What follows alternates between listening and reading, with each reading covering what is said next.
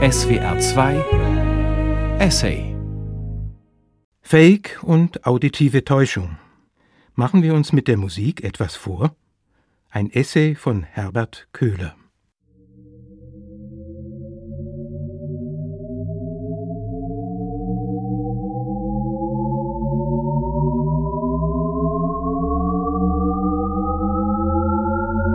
Dystopie gefällig? Gleich zu Beginn? Es gibt Ereignisse, die nur darauf warten zu passieren. Nun sind einige davon absehbar eingetroffen und die gesamte beurteilende Welt hat ein Authentizitätsproblem. Sie kann inzwischen in jedem Punkt und Pixel gefälscht daherkommen und ist damit auf dem besten Wege, eine eindimensionale Fake-Welt zu werden, sogar ohne ihre Spartenkanäle von Traum und Wirklichkeit, das heißt eine Welt, die einem auch im großen Stil etwas vormachen kann. Langsam, langsam. War das nicht schon immer so? Wahrheit war doch stets nur ein Annäherungsziel ihrer verschiedenen Auslegungen und kein sicherer Aufenthaltsort. Seit das Wort Fake global kursiert, hat der Sprichwort gewordene Spaß, jemanden in den April zu schicken, eine ganz neue Dimension erreicht – Jetzt wird nicht nur nach Strich und Faden verladen und die naive Form von Gutgläubigkeit auf die Probe gestellt, das Wort Fake bedient vielmehr ein ganzes Spektrum an Intentionen, Absichten und Täuschungsmanövern, denn Wahrheit ist dazu da, überlistet zu werden. Alles, was wahrgenommen werden kann, muss auch mit Täuschung rechnen. Wer einer Fake-Welt unkritisch ausgesetzt ist, lebt in der ständigen Gefahr, die Orientierung zu verlieren. Was da nicht alles auf dem Spiel steht. Originalität und Echtheit, Glaubwürdigkeit und Verlässlichkeit, Vertrauen und Sicherheit etc. Alles Begriffe aus einer stabil geglaubten Illusion von Faktizität, die jetzt in einer gefakten Welt unscharf und elastisch geworden sind. Die Welt zeigt sich als komplettes Trugbild als monumentales Vexierbild verteilt auf Satireformate und Mockumentaries auf Weglachbasis. Was tun? Jetzt geht es um nicht weniger als um einen wachen Umgang mit Fake und die Sichtung seines gesamten Begriffsumfeldes. Befördert werden muss ein aufgeklärter Sinn für eine höchstmögliche Faktentreue, Interpretationssicherheit und Deutungshoheit unserer gesamten Umgebungsrealität. So könnte aus Fake wieder das werden, was er im Grunde ist. Ein sinnentleertes Schlagwort für mediale Dampfbläser. Überall einsetzbar, nirgends substanziell und doch notwendig, um die Polarität von Fakt und Fake als Quelle von Welterfahrung auszubalancieren. Verschiebt sich aber das Gleichgewicht immer mehr in Richtung Fake, dann ist jeder Zusammenhalt gefährdet. Die Oberhand hätte plötzlich eine empörungstaugliche Restmoral, die Vernunft und gesichertes Wissen generell unter Subversionsverdacht stellt. Metaphorisch auf die Musik bezogen, könnte man im teuflisch instabilen Tritonus ein Analogon für Fake erkennen. Das Unbehagen, das seinen Einsatz immer schon begleitet hat, kann sich endlich als fatales, harmonieschädigendes Leitintervall erweisen. Aber Vorsicht! Wer eine Fake-Welt billigend in Kauf nimmt, wer also Fakten nicht mehr wahrhaben kann oder will, entscheidet sich vorläufig für ein bequemes, aber tückisches Überlegenheitsgefühl und für zu leicht erkaufte Lösungsversprechen. Was könnte dafür der Grund sein? Ganz einfach, die Welt ist zu kompliziert geworden. Wir kommen einfach nicht mehr mit und suchen dringend nach einem Vorschlaghammer inklusive der Gelegenheit, ihn einzusetzen. Fakt ist, die meisten Menschen wollen wahrgenommen werden und sie wollen mitgenommen werden. Die Aussicht auf Chaos und Unübersichtlichkeit wird im Allgemeinen als Bedrohung empfunden. Täuschungen billigend in Kauf zu nehmen, fingiertem und suggeriertem zu viel Raum zu geben, wird nur zu gern in die jeweilige Eigenbetrugstoleranz eingepflegt. Mythen, Religionen und Ideologien können ein Lied davon singen. Sie beziehen sich auf die Heiligkeit der absoluten Wahrheit und betten sie in unbewiesene Behauptungen. Wahrheit ist die Erfindung eines Lügners, so ließ der Physiker und Philosoph Heinz von Förster sein Buch von 1998 bonmontmäßig überschreiben. Das klingt stark nach einer ethischen Bankrotterklärung, denn relativierbare Wahrheit bedient einzig Klischee und Ressentiment.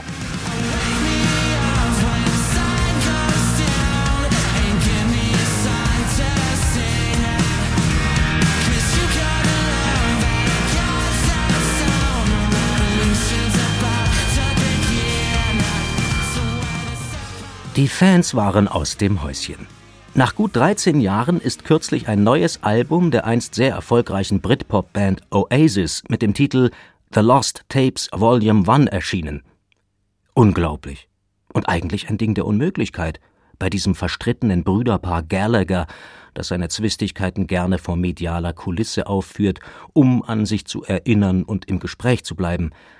Doch die Euphorie in der Community war von kurzer Dauer.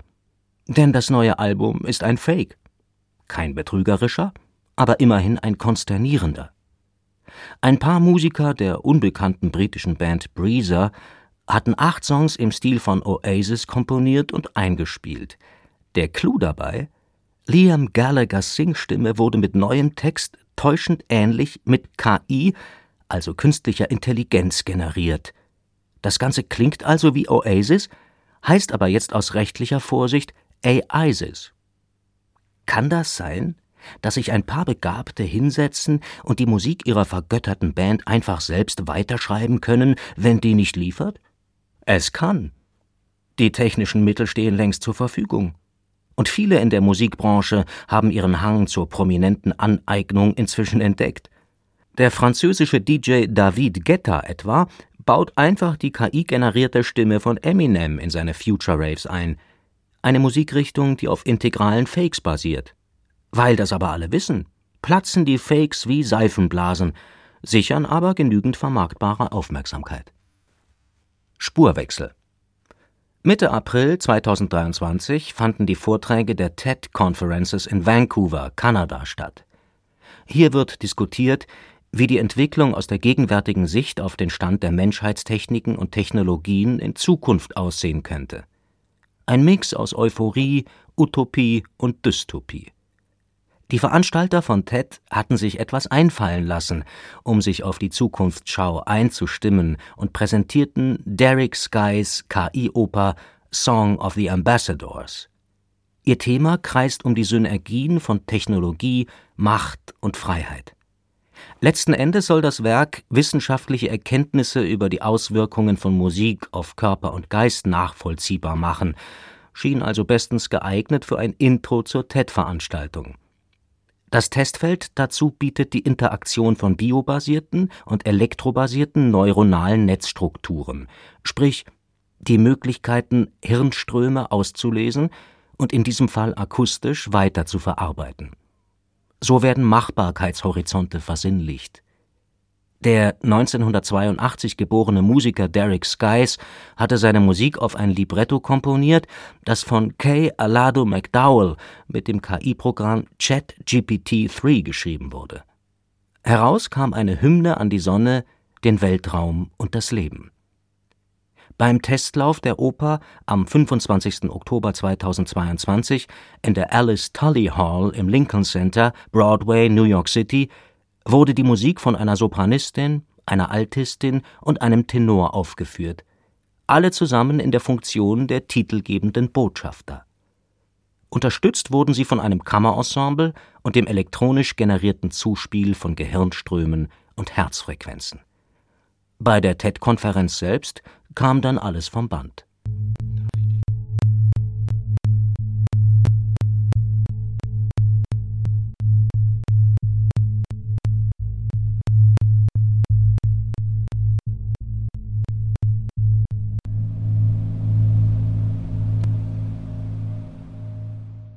Man fragt sich, was Liam Gallaghers KI-generierter Liedgesang auf dem neuen Oasis-Album und das Chatbot-generierte Libretto von Song of the Ambassadors außer einer Machbarkeitsdemonstration gemeinsam haben könnten. Ganz einfach. Sie simulieren menschliche Leistungen im elektrobasierten Milieu. Sie simulieren aber nicht nur, sondern sie erfinden gleichzeitig. Und das bewegt sich schon sehr nahe an einer Kreativitätsleistung, die bisher ausschließlich den Menschen zugedacht war.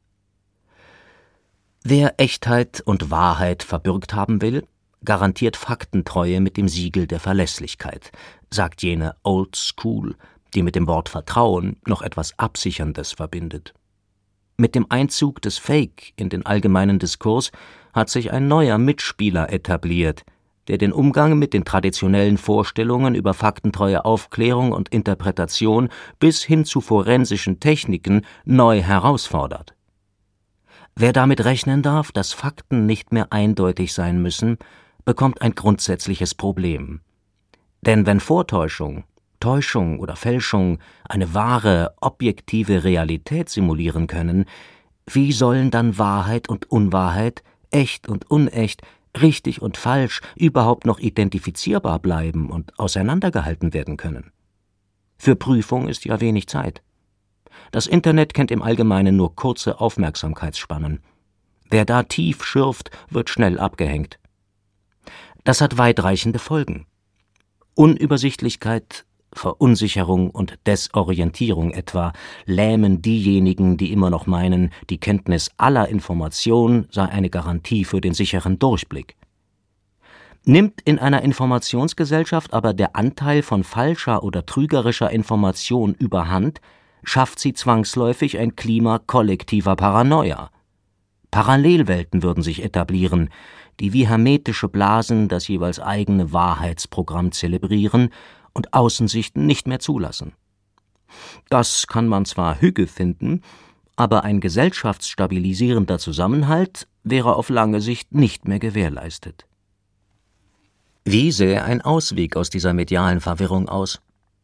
Wie könnten Fake und Fakt in kulturstabilisierender Balance sich gegenseitig unterstützen? Und geht das überhaupt? Analytische und forensische Ansätze, sprich Trainierbare Entlarvungstechniken könnten da weiterhelfen. Dafür wäre es notwendig, Bildung und Medienkompetenz im großen Stil und möglichst breit angelegt zu fördern. So könnten wirkmächtige Hebel für die Unterscheidung von wahr und falsch, Verifikation und Falsifikation entstehen. Allein der Wille dazu müsste da sein. Dessen Motivation müsste aber, wie der Philosoph Odo Marquardt einmal lichtvoll feststellte, über eine Inkompetenz-Kompensationskompetenz weit hinausgehen. Bildforensische Techniken im visuellen Bereich, im sprachlichen Bereich semantische und im musikalischen Bereich akustische Forensik wären gefragt. Nicht weniger als eine allgemeine Multimedia-Forensik müsste sich etablieren, die Täuschungsversuche jeglicher Art früh aufspüren und verifizieren bzw. falsifizieren könnte. So die Theorie. Was aber, wenn jene Gruppe wächst, denen das Spiel, hinters Licht geführt zu werden, beziehungsweise selbst hinters Licht zu führen, mehr Spaß macht, als die nüchterne Wahrheit zu ertragen? Etwas wahrhaben wollen ist schließlich immer ein Schritt gegen das Prinzip Verdrängung. War Wahrheit, zumal die reine, in ihrer Konsequenz nicht immer schon unattraktiv oder hatte gar den Ruf, tödlich zu sein? Klickzahlen, die durch die Decke gehen, erreicht man besser mit Regelbrüchen, mit spektakulärem und skandalösem, mit wutschnaubenden Auftritten etc. Im Klima einer medialen Egomanie, Scheinwichtigkeit und viralen Memes will schließlich jede und jeder für einen kurzen Moment gesehen und wahrgenommen werden. Das ist geradezu eine Einladung, unlautere Mittel zu favorisieren. Faktisches spielt da kaum noch eine Rolle. Und so werden Fakten immer elastischer, obwohl gerade sie eigentlich keine verschiedenen Identitäten annehmen dürften. Täuschend echt hat echt längst abgelöst und gewinnt durch Algorithmen und künstliche Intelligenz immer mehr Medienmacht. Auf der Strecke bleibt die Qualität eines sicheren Urteils. Wenn es zum Normalfall wird, dass Wahres und Echtes, Richtiges und Falsches, Fingiertes und Suggestives nicht mehr unterscheidbar bleiben, hat das eine enorm destabilisierende Wirkung. Auch ein ethischer Anspruch wäre pervertiert. Die Folge wäre, eine zunehmende Mehrheit könnte im Vortäuschen ganz automatisch immer mehr Legitimität, sprich den Normalfall sehen. Fake würde so zu einer Art neuer Wahrheit werden. Aber erinnern wir uns, Vortäuschung und Fake wirken am besten im Unbewussten. Denn für ein magisches Denken ist Fake Fakt. sonst könnten Mythen und Märchen niemals als wahre Wirklichkeit daherkommen. Glaube hätte nicht diese enorme Macht. Dante Alighieri hatte schon vor circa 700 Jahren mit seiner Commedia, der göttlichen Komödie, damit gespielt, wie eine Plausibilitätstheorie der wahren Welt aussehen könnte, wenn das Prinzip Wahrscheinlichkeit das Prinzip Wahrheit dominieren würde.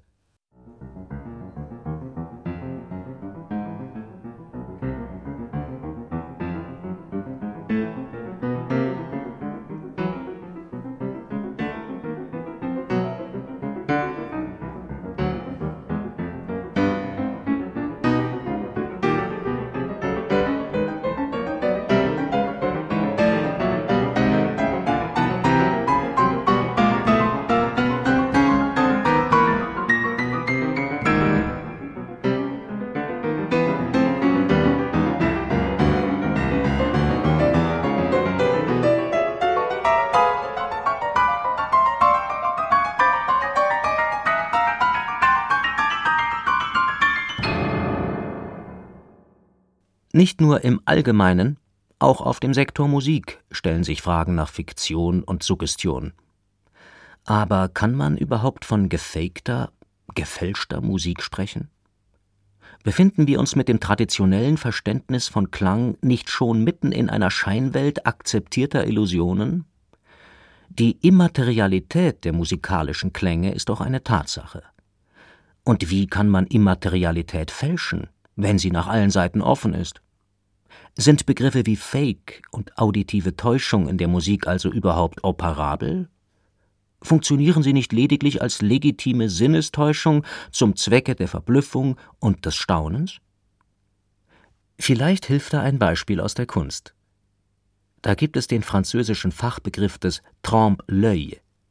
Dieser umschreibt eine Wahrnehmungsirritation auf visueller Ebene, sprich eine Sinnestäuschung der Augen. Da sitzt etwa eine Fliege auf dem Bilderrahmen. Beim Versuch, sie zu verscheuchen, wird schnell klar, sie ist nur gemalt. Surprise, surprise.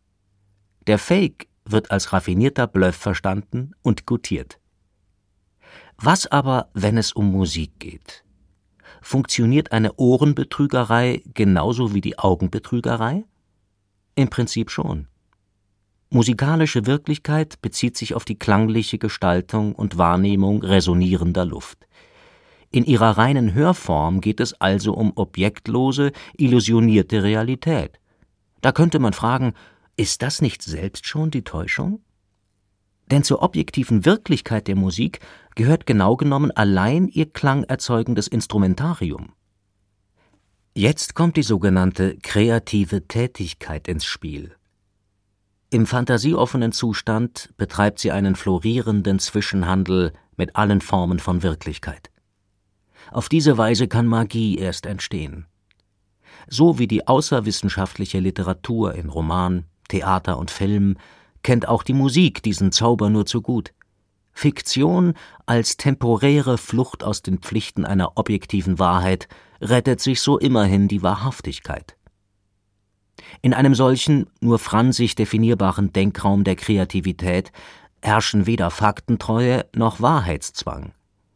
Hier werden scheinrealistische, virtuelle und fiktionale Welten sowie temporäre, immersive Umgebungen erschaffen, die in sich stimmig und plausibel erscheinen und ein Publikum, in den meisten Fällen, ergriffen und elektrisiert zurücklassen.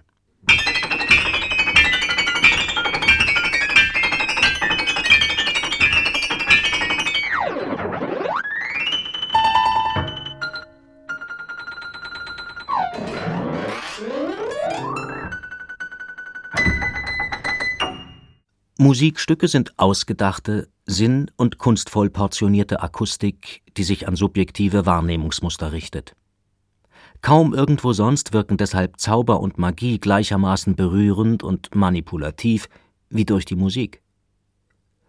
Zu vermuten wäre also, dass die Unterscheidung von wahr und falsch, bis auf wenige Ausnahmen, auf die Musik nicht anwendbar ist, solange diese indoktrinationsfrei auftritt denn Begriffe wie etwa gute und böse Musik wurden und werden immer von Reglementierung und Glaubenssätzen flankiert, schöne und hässliche Musik von ästhetischen Wertungen.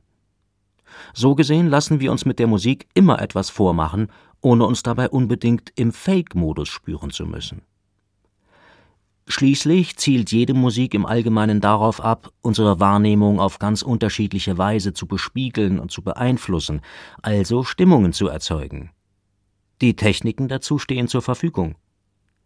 Solange wir uns bewusst sind, dass es sich dabei um künstlerische Eingriffe und Effekte handelt, können sie auch uneingeschränkt geschätzt werden, denn dann sind sie Mittel etwa zum Zweck der Erhebung oder zur Temperierung der jeweiligen Gemütsverfassung usw. So wenn man im Zeitalter der digital-synthetischen Medien auch seinen Ohren immer weniger trauen darf und sollte, für die Musik gilt der Vorrang der Ästhetik vor der Technik. Ästhetik ist Geschmackssache. Technik richtet sich nach Machbarkeitsvorstellungen. Die Technik ist es aber, die die Geschmäcker manipulieren kann und als Geschmacksverstärker eine immer wichtigere Rolle spielt. Stichwörter dazu sind Sounddesign und Hörraumkonstrukte, zu den ganz besonderen Wahrnehmungsspielchen gehören hier die auditiven Täuschungen. Eine frühe davon heißt Synästhesie. Dabei geht es um den synchronen Wahrnehmungseffekt von Klang und Farbe. Bei genügend Assoziationsoffenheit scheinen hier Klänge bestimmte Farben und Bilder zu evozieren und umgekehrt. Natürlich können einige dieser suggestiven Techniken als Fake oder Täuschung bezeichnet werden, da sie das Gehör und die Reizleitung in das Hörareal des Gehirns auf subtile Weise beeinflussen können und auszutricksen scheinen. Hier ist der Stand der elektroakustischen Technik und ihr Effektkatalog inzwischen so entwickelt, dass technisch so gut wie alles möglich ist. Zum Beispiel können Klangräume konstruiert werden, die bis dahin kein Analogon in der Realität gehabt haben, also Hörraumkonstrukte sind, wie sie vorwiegend die Ambient Music bevorzugt.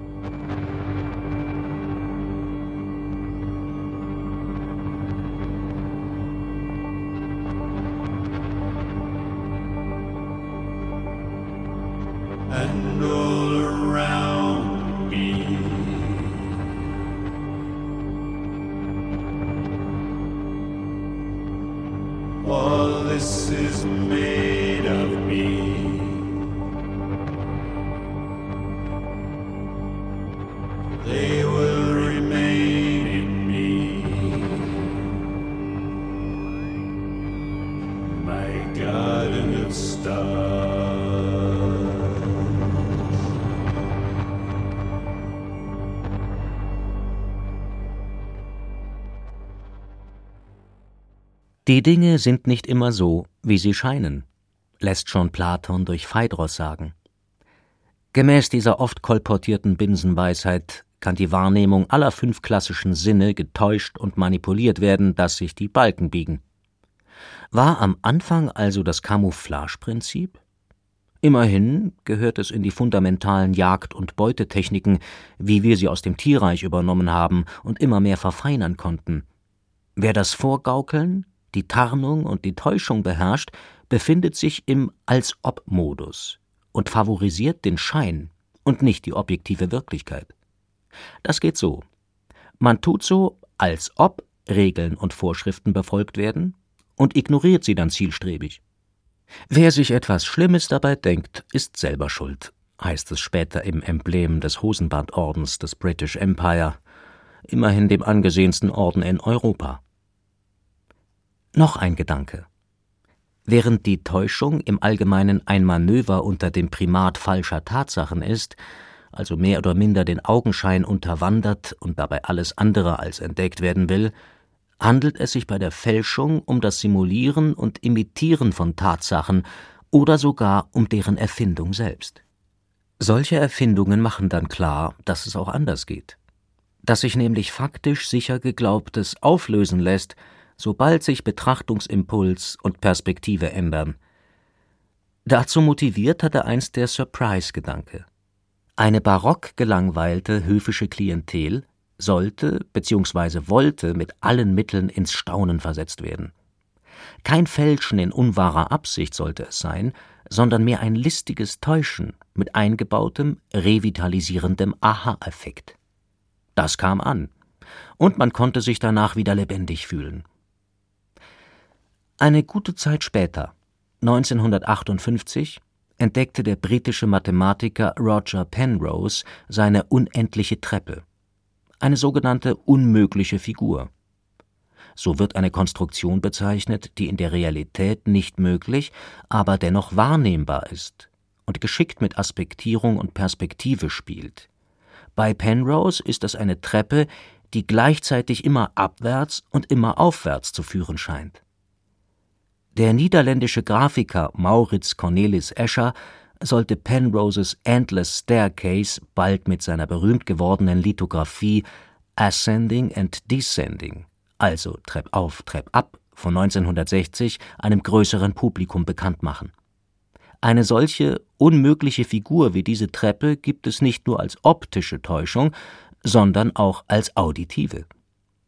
Der kalifornische Psychologe Roger N. Shepard hatte Anfang der 1960er Jahre zusammen mit dem französischen Komponisten und Pionier einer computergestützten Musik Jean-Claude Risset eine Tonleiter entwickelt, die einen unendlich ansteigenden oder abfallenden Ton illusionieren lässt. Wir haben ihn am Anfang dieses Essays gehört und werden ihn an dessen Ende hören. Der Komponist Georgi Ligeti ließ sich vom Anblick der Eschertreppe ebenfalls faszinieren, wollte ihr ein musikalisches Analogon zur Seite stellen und schrieb 1988 sein Klavierstück Die Teufelsleiter für das zweite Buch seiner Etude pour Piano. Das Stück steht gleichermaßen für Eschers optische Illusion als auch für die pianistische Umsetzung des Shepard-Risset-Glissando.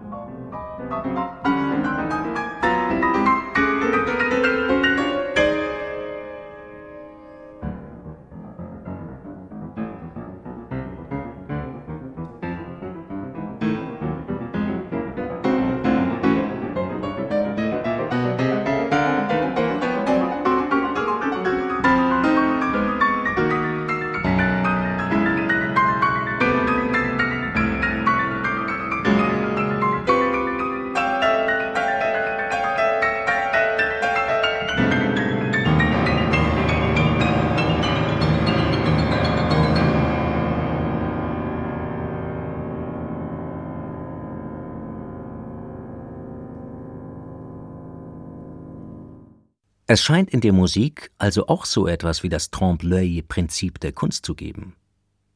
Der Korrektheit halber müsste es hier aber Trompe l'oreille, also Ohrentäuschung heißen.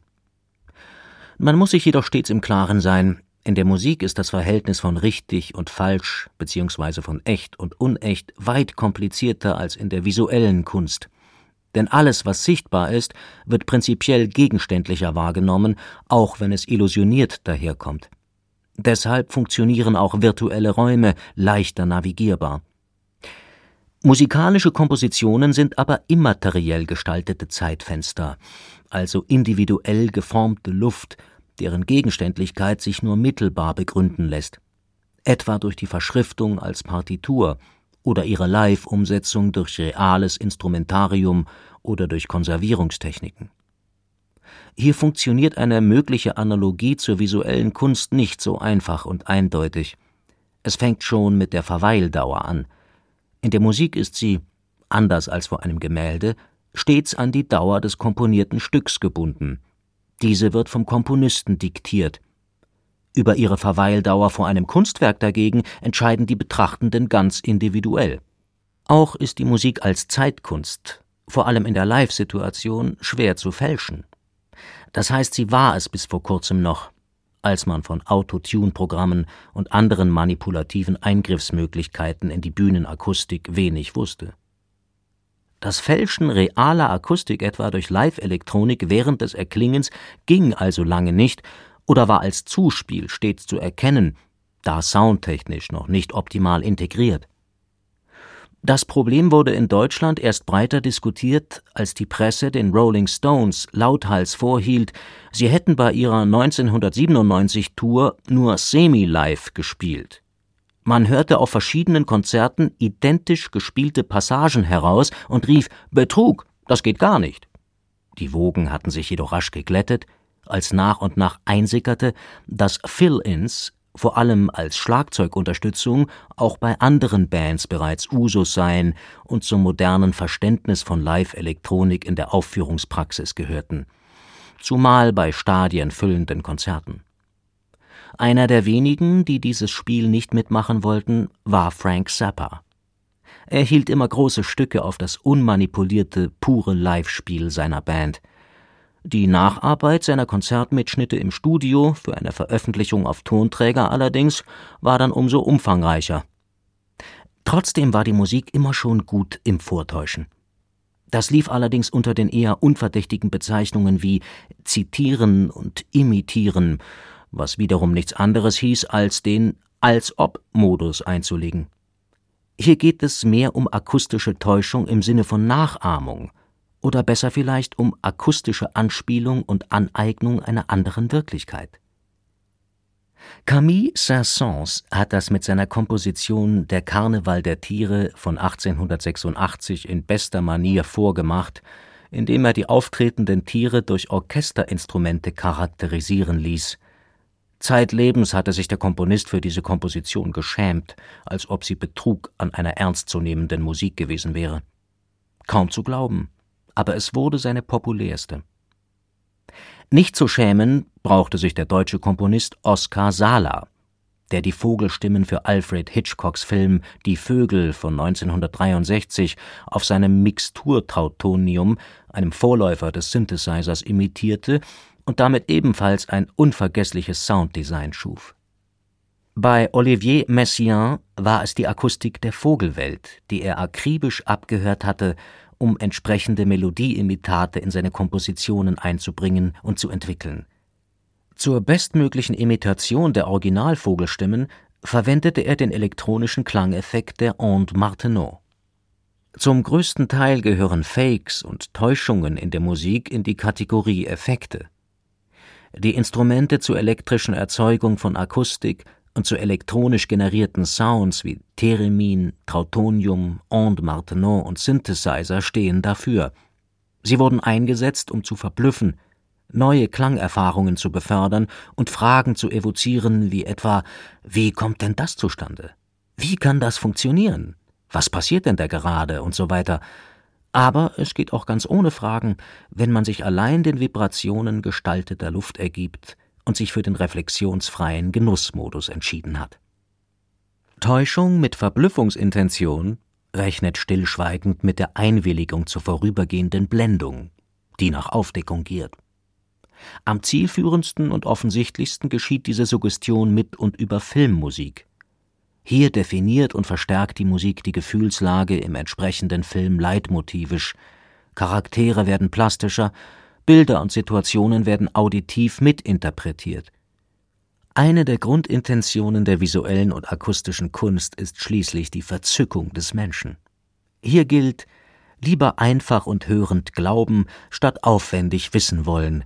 So kann es zu Verzückungsspitzen kommen, ob im Enthusiasmus oder in tiefster Traurigkeit.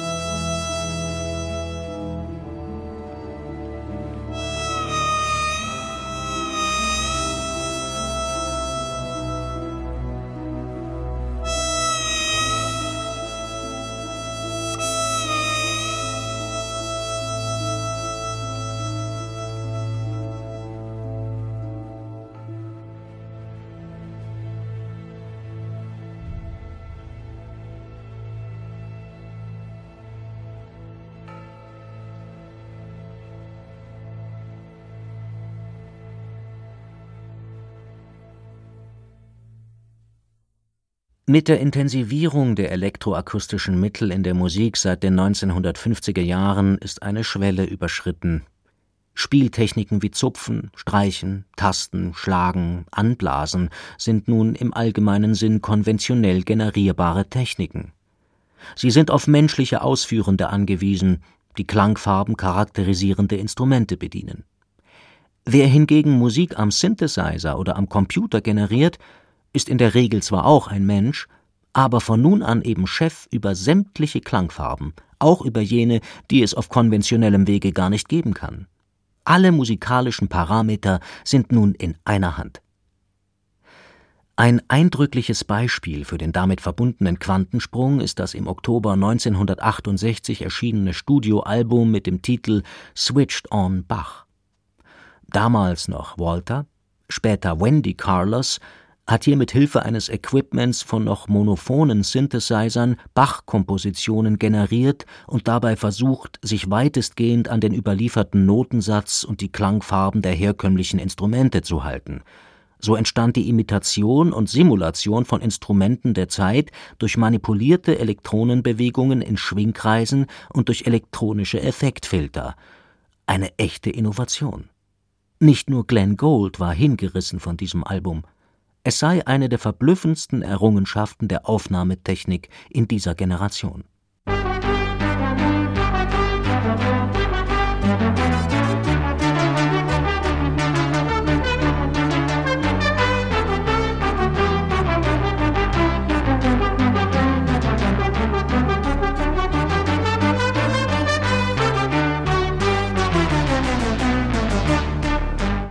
Das Ergebnis konnte wirklich überzeugen war damals schlicht umwerfend und löste eine Flut von Elektrotüftlern aus, die nahezu alle musikalischen Sparten beeinflussen konnten. Isao Tomita hatte sich 1974 sogar gleich ein Claude Debussy versucht. Am hörbarsten war die Entwicklung in der populären Musik als Soundeffekte. Kreativ eingesetzt wurden sie im Rock-Jazz, in dem die Verwendung von Elektronik ganz neue Spielformen und Ansprüche an die Lautstärke bei Live-Auftritten möglich machen konnten. Beispielhaft realisierten Emerson, Lake and Palmer 1970 Bilder einer Ausstellung von Modest Mussorgsky in einer Version für Synthesizer, Bass und Schlagzeug auf der Bühne. In bester Absicht als Trugbild der Simulation gestartet, münden die elektronischen Ansätze in einen unermesslich erweiterbaren Rhythmus und Klangkosmos. Nun ist es aber so. Kommt etwas täuschend echt daher, stellt sich das Aura-Problem und mit ihm das der Originalität. Die Faktentreue bei der Interpretation einer Komposition stand zur Debatte. Doch schnell wurde klar, dass es sich mit der elektronisch generierten Musik um ein neues, eigenes Genre handelte, die auratischen Karten konnten also neu gemischt werden. Das Problem war verpufft. Das elektronische Neuinterpretieren alter Vorbilder entpuppte sich als Auf- und Anwärmphase für die folgende kreative und eigenständige Entwicklung. Unausgesprochene Regel Man muss sich am Bewährten messen und beweisen, dass man es beherrscht, um in Zukunft und in eigener Sache ernst genommen zu werden. Erst dann kann es losgehen in neue Sphären.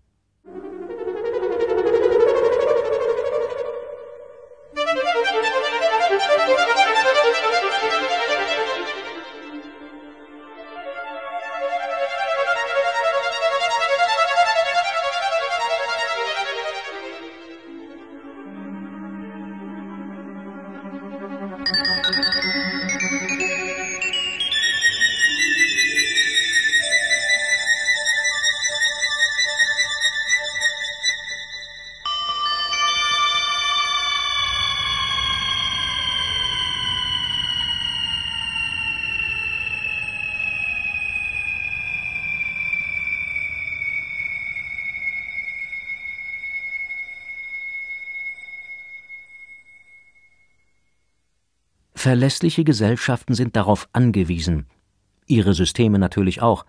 Fakten sind Gewissheiten, die wir für wahr halten und die für eine Mehrheit richtig und verbindlich sind und es auch sein sollten. Aber ganz objektiv und wertneutral gesehen schränken sie nur den freien und ungehemmten Flug über die Möglichkeiten einer fantasieoffenen, mehraspektierten Realität ein. Kreativität schließlich ist ergebnisoffen. Sie muss es sogar sein. Kulturströmungen mit hohem Innovationsimpuls wie Dada und Fluxus, Punk und Grunge, Free Jazz und experimentelle Musik hatten das bewiesen. Ihr subversives Potenzial war stets zur Stelle, wenn es um Neuorientierung und Einstellungswechsel ging. Nur das Regelfreie und das Systemoffene befördern neue Ideen optimal.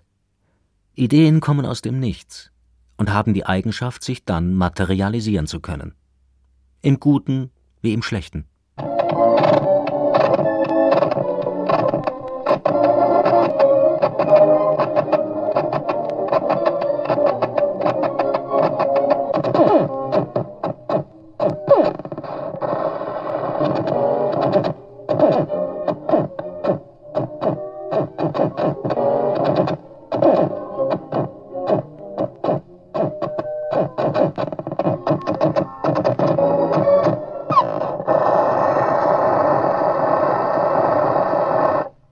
Es gibt keine endgültige Definition des Originals.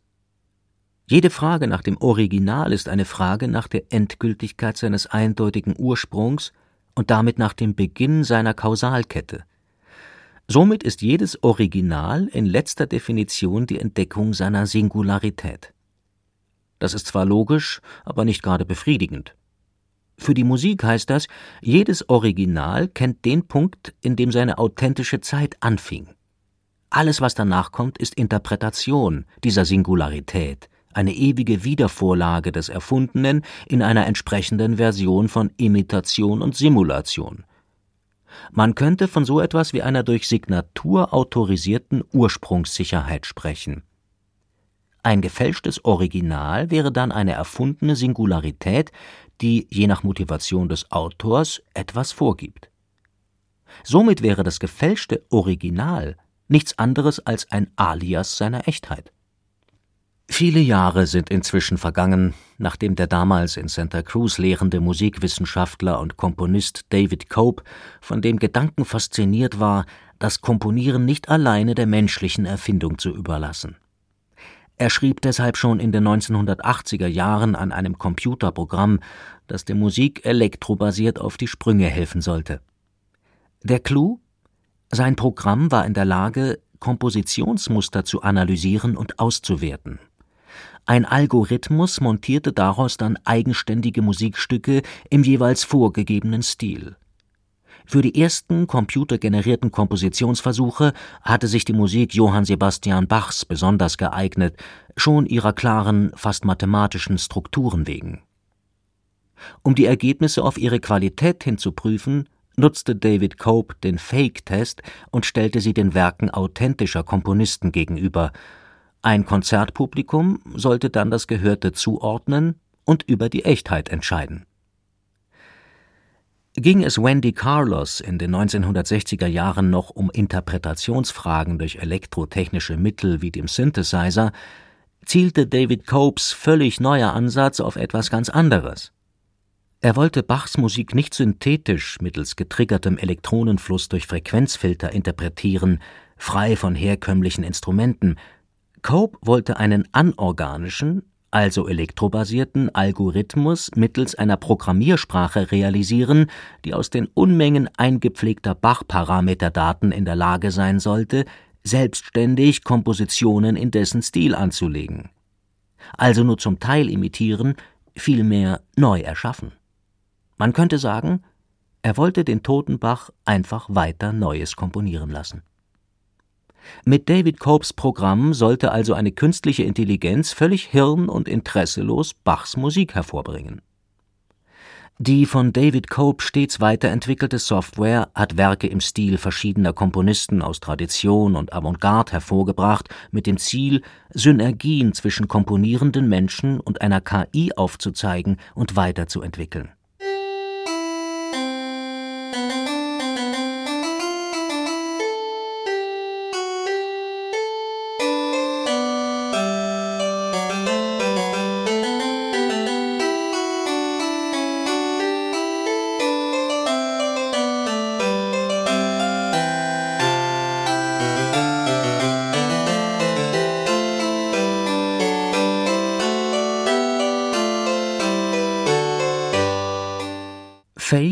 Sich im Allgemeinen den Effekt des Erwachens aus der Gutgläubigkeit zunutze, auch in der Musik. Dabei geht es mehr um den Verblüffungsfaktor und weniger um eine Beschämungsabsicht. Dafür steht der 1935 geborene US-amerikanische Peter Schickele. Sein Fake begann mit der Erfindung einer fiktiven Person. Er nannte sie PDQ Bach und platzierte sie prominent in der Verwandtschaft Johann Sebastian Bachs als dessen, wie kann es anders sein, bisher unbekannten letzten Sohn.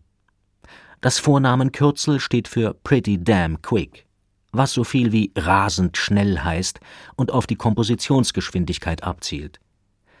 Schickele stattete diesen PDQ mit einer haarsträubenden, aber dennoch irgendwie nachvollziehbar erscheinenden Fake-Vita aus und präsentierte der Musikwelt regelmäßig neu entdeckte Werke dieses Meisters, literarische wie musikalische. Schickele hatte sie natürlich alle selbst geschrieben bzw. komponiert, konnte den Schwindel auch nicht lange aufrechterhalten, zu bluesorientiert klangen seine barocken Inventionen und Fugen. So in die Enge getrieben setzte er zum kommerziellen Umkehrschub an und gab alles zu. Von nun an trat er selbst ganz offiziell unter der Personalunion PDQ Bach slash Schickele auf. Das kam gut an. Die Weihnachtskonzerte in der Carnegie Hall sind legendär und Tonträger gibt es en masse. Da fühlt man sich dann doch wieder an den analogen Jared Hoffnung erinnert, allerdings mit dem Unterschied, dass der zum Zweck der Erheiterung zwar schwer manipuliertes Material, aber immerhin authentisch komponiertes durch den Wolf gedreht hatte.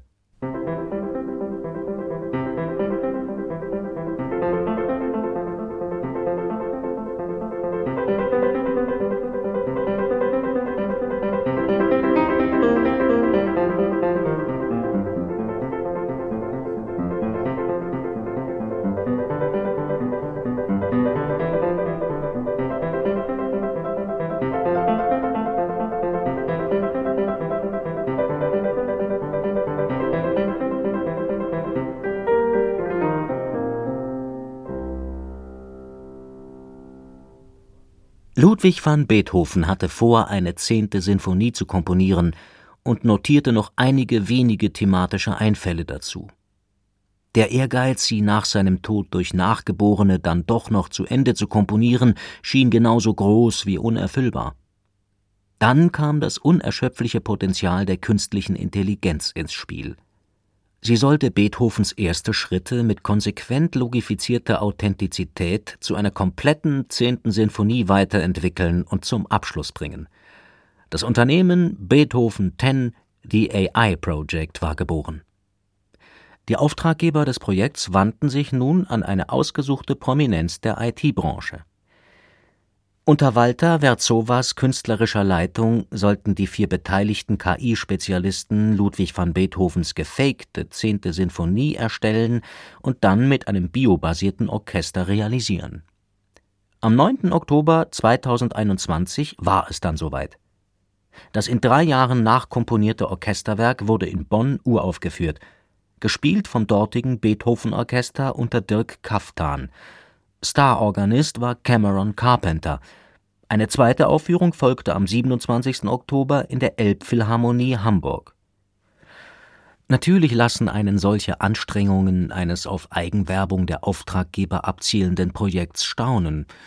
Doch das eigentliche Staunen hatte sich eher die elektrobasierte KI reserviert – ein seelen- und ideenloser Beethoven mit erkennbarem Personalstil, der dabei herausgekommen ist, wird dafür nicht bewundert. Es ist ein aufwendiger Fake und aus musikalischer Sicht ein lausiges Ergebnis. Aber so ist es bisher meistens, wenn authentische Komponisten auf digitaler Rechenbasis simuliert werden. Wesentlich interessanter wird es, wenn künstliche Intelligenz beginnen wird, kreativ zu komponieren und eigenes mit musikalischer Qualität schaffen wird aber auch da fragt man sich als Mensch, was soll denn das Ganze?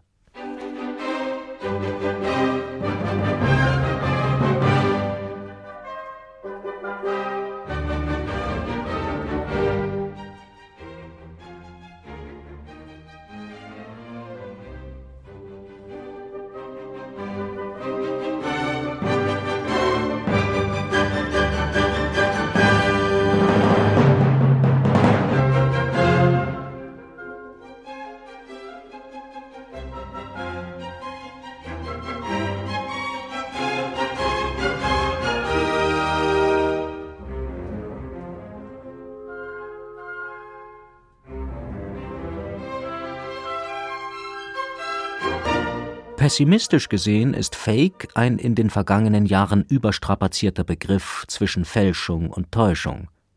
Wahrheit und Echtheit stehen dabei unter Generalverdacht. Positiv gesehen ist der Fake aber immer Teil von Fiktion und Virtualität, Illusion und Immersion, das heißt in kreativen Umgebungen unverzichtbar. Während kreativer Prozesse werden Realitätsmodi nicht mehr unterschieden. Es wäre schlicht hinderlich und qualitätsblockierend. Traum und Wirklichkeit greifen, sich gegenseitig unterstützend, ineinander.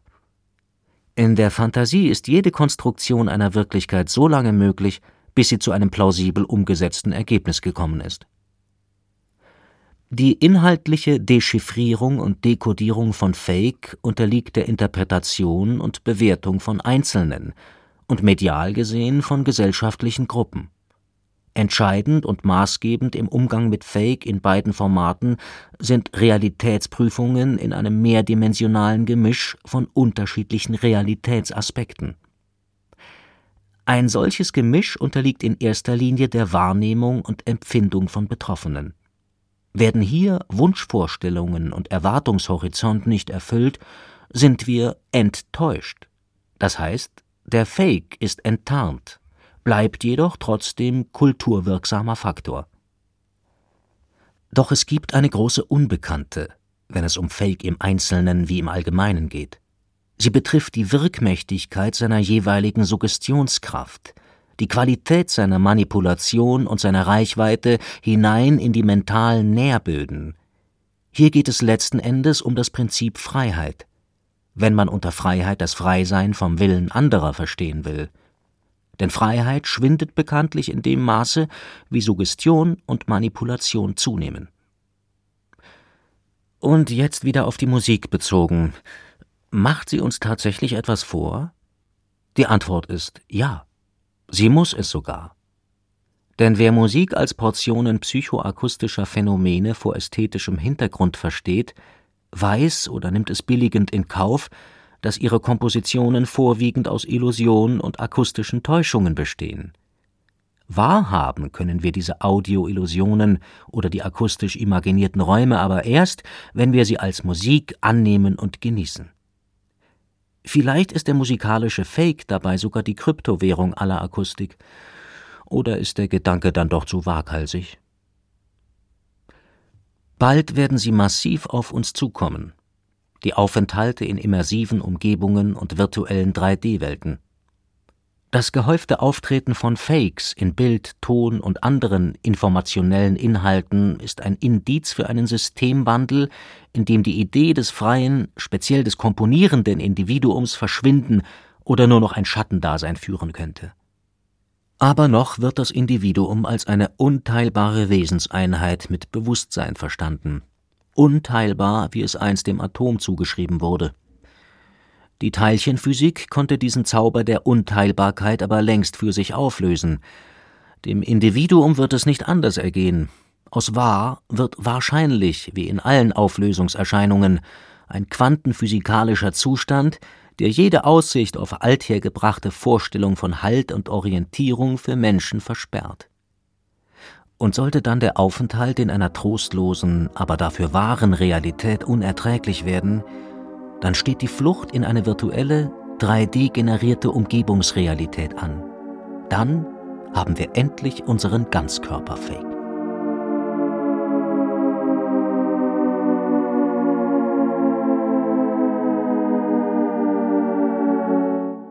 Fake und auditive Täuschung. Machen wir uns mit der Musik etwas vor. Sie hörten ein Essay von Herbert Köhler. Sprecher Sebastian Miro, technische Realisation Rudyard Hasel, Redaktion Michael Rebhahn, eine Produktion des Südwestrundfunks 2023